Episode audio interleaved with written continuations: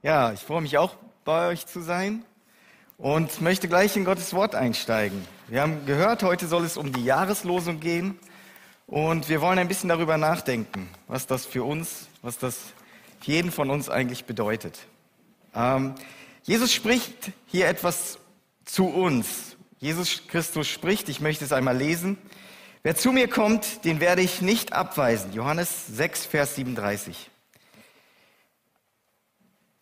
Ja, eigentlich ist es so, wir hören Gottes Wort und Jesus ist eigentlich der, der gekommen ist, um den Menschen nicht nur Gottes Wort nahezubringen, sondern erst ein Vorbild, das Gott uns gegeben hat. Und jeder, der Jesus folgt, jeder, der ihm nachfolgt, der sieht ihn als ein großes Vorbild. Er ist der, so wie möchte ich auch sein, so wie er es ist. Ich möchte ihm ähnlicher werden. Ich möchte sein Handeln nachvollziehen und ich möchte eigentlich tun, was er sagt. Ich möchte seinem Vorbild folgen. Was bedeutet das, wenn wir das jetzt hören und in Bezug auf diesen Vers sehen? Jesus sagt hier nämlich, alle, die zu ihm kommen, weist er nicht ab. Es ist so, dass wir uns vorstellen können, dass eine Tür vor uns steht und wir klopfen an und da macht uns jemand auf und sagt, komm rein. Schön, dass du da bist. Könnt ihr diesen Bezug so ein bisschen nachvollziehen, dieses Beispiel? Egal wer da kommt, egal wer da vor der Tür steht, wird nicht abgewiesen.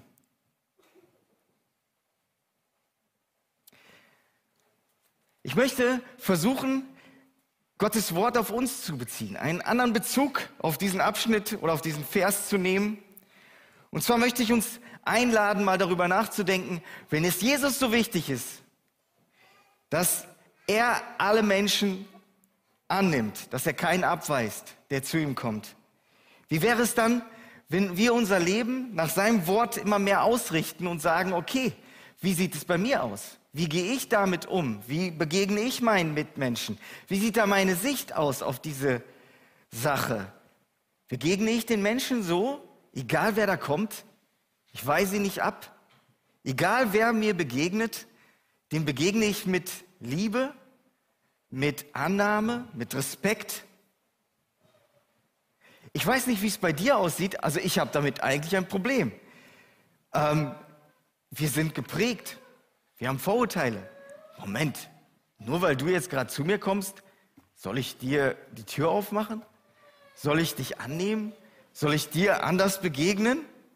Moment, ich kenne dich doch gar nicht. Aber wenn wir uns vorstellen, dass Jesus uns da ein Vorbild gibt und sagt, der jeder, der kommt, wird nicht abgewiesen. Warum sollten wir das dann nicht ihm gleich tun und versuchen, seinem Beispiel zu folgen? Das prägt unser Denken. Wir werden verändert. Wir denken vielleicht auch, Moment, vielleicht stellt uns Gott da jemanden Besonderen in den Weg. Menschen, die uns begegnen, begegnen uns vielleicht nicht einfach so, sondern wir haben eine Aufgabe bekommen. Wir würden vielleicht helfen. Wir würden vielleicht die Menschen mit ganz anderen Augen sehen. Wir würden vielleicht ihre Nöte sehen. Wir würden aufhören, gleichgültig zu sein.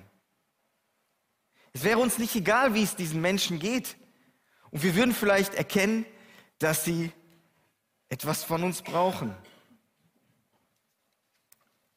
Ich möchte dir Mut machen, dass du dir darüber Gedanken machst, was das für dich und deinen Alltag bedeutet, was das für dich und deinen Umgang mit deinen Mitmenschen bedeutet. Und ich möchte dir auch sagen, sei offen für Begegnungen im Alltag. Mach dir bewusst, dass Gott dir da vielleicht jemanden in den Weg gestellt hat, den du prägen und verändern darfst, den du mit Liebe begegnen darfst, den du einfach anders als vielleicht vorher sehen darfst. Vielleicht ist das so ein bisschen überspitzt oder vielleicht übertreibe ich da auch ein bisschen. Aber ich glaube schon, dass es wichtig ist, Gottes Wort und die Worte Jesu ähm, persönlich zu nehmen. Sie uns auch verändern zu lassen. Gottes Wort sollte uns wichtig sein und wir sollten danach handeln. Und das heißt, den Menschen, die uns begegnen, anders zu, ja, ihnen anders zu begegnen, anders mit ihnen umzugehen. Aber lass uns vielleicht nochmal auf den Vers eingehen. Wer zu mir kommt, den werde ich nicht abweisen, sagt Jesus hier. Ich möchte da ganz neu vielleicht auch die Sicht auf dich und mich richten. Wen meint hier Jesus eigentlich ganz genau?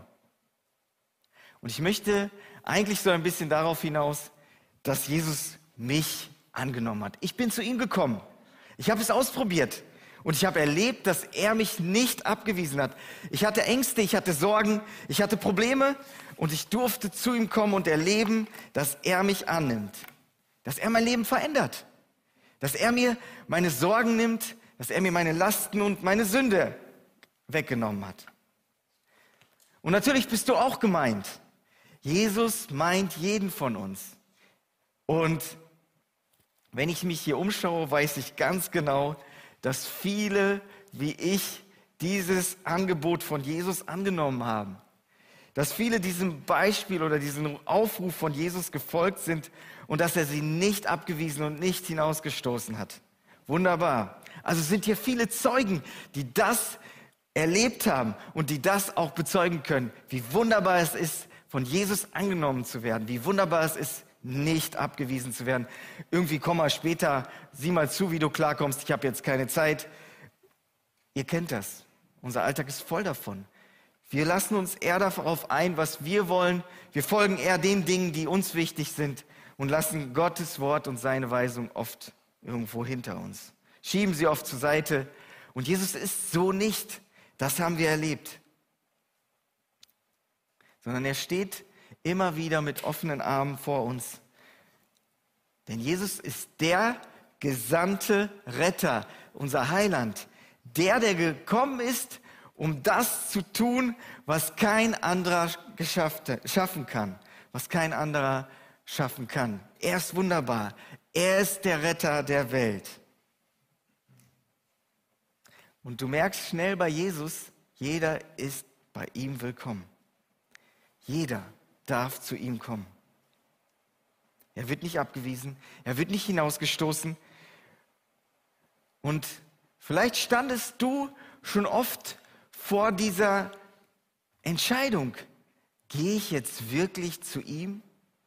Du hast vielleicht schon viel von Jesus gehört, aber hast vielleicht noch nie dieses Angebot wirklich angenommen für dich.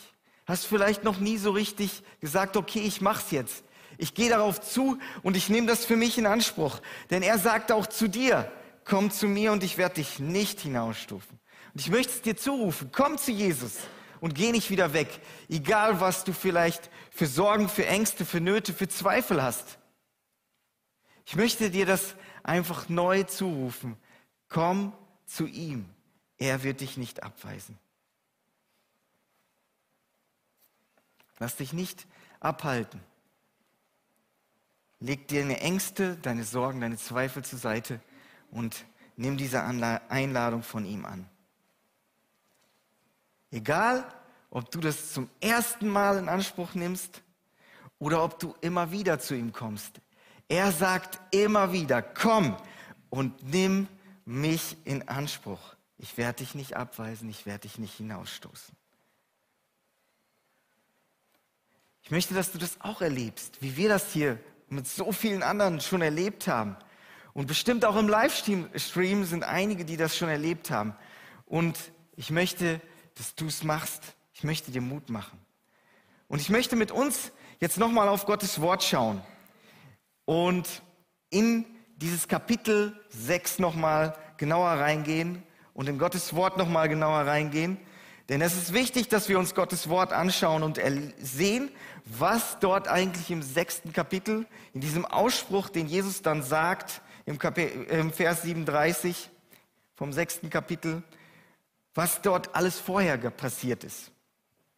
Und zwar ist es so, dass Jesus in diesem Kapitel angefangen hat, Wunder zu tun. Oder er hat auch schon vorher Wunder getan und die Menschen erleben Dinge. Er macht dieses Wunder der Speisung der 5000. Alle werden satt. alle erleben, wie wunderbar es ist, von Jesus gesättigt zu werden, gespeist zu werden. Da ist etwas, wow, und es werden Sachen noch übrig, es sind Sachen noch übrig geblieben und die Menschen, boah, die erleben, was ist denn hier passiert? Wieso? Da waren doch nur fünf Fische und zwei Brote und alle, ey, wir sind so viele und alle wurden satt. Genau in dieser Situation, ähm, ja, sind hier die Menschen, sie erleben Jesus und ähm, danach wird es Abend.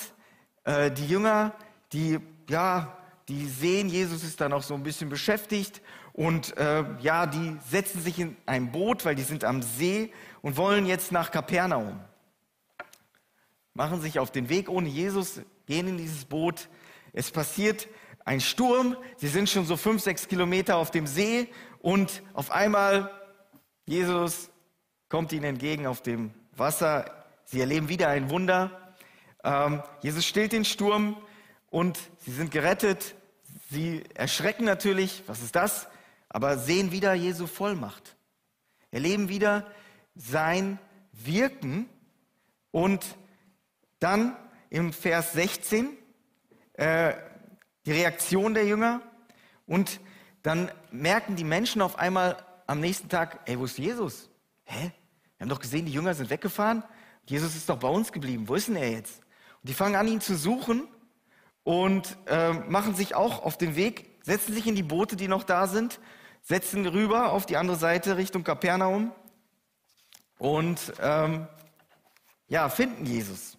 Und da möchte ich ab Vers 26 mit uns Gottes Wort lesen. Johannes 6 ab Vers 26.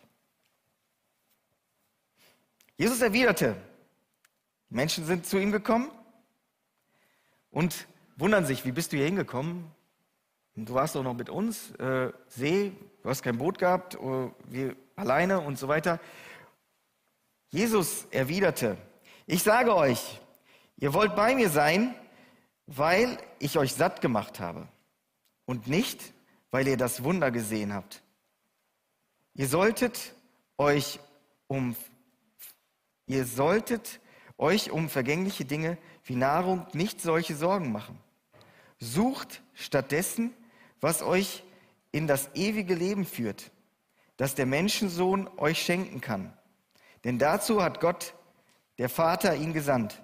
Sie erwiderten, was sollen wir denn nach dem Willen Gottes tun? Jesus erklärte, das ist der Wille Gottes, dass ihr an den glaubt, den er gesandt hat. Sie entgegneten, wenn du willst, dass wir an dich glauben, dann zeige uns ein Wunder. Was wirst du für uns tun?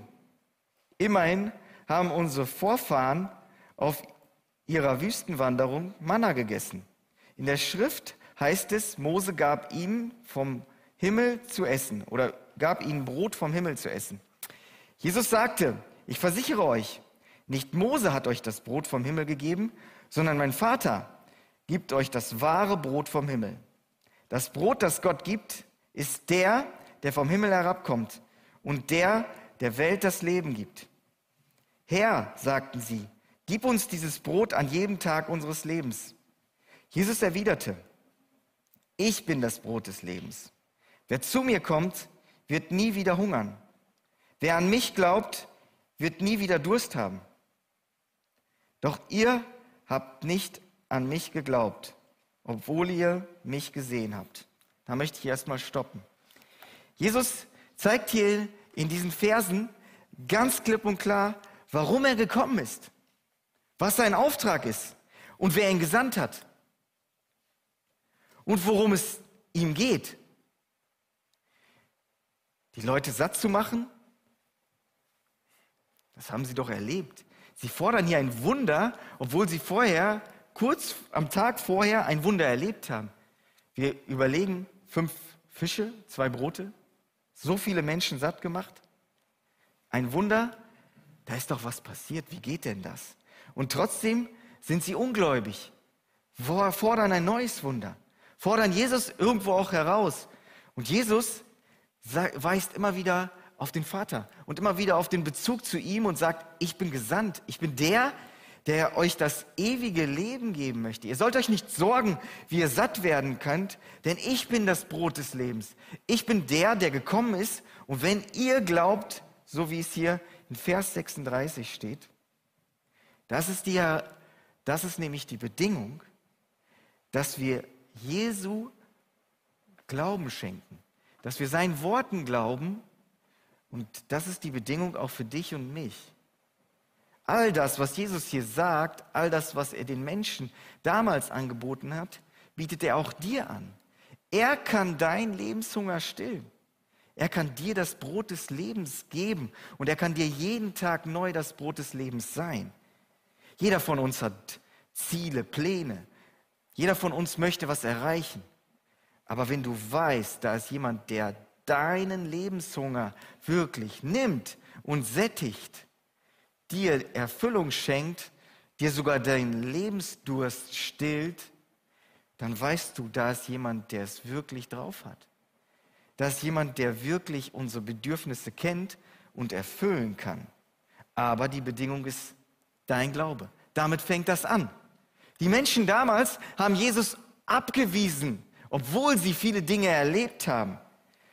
Die Bedingung steht hier in Vers 36. Ich möchte es nochmal lesen. Doch ihr habt nicht an mich geglaubt, obwohl ihr es gesehen habt. Und dann kommt der Vers, die Einladung, wie es auch in der Jahreslosung heißt.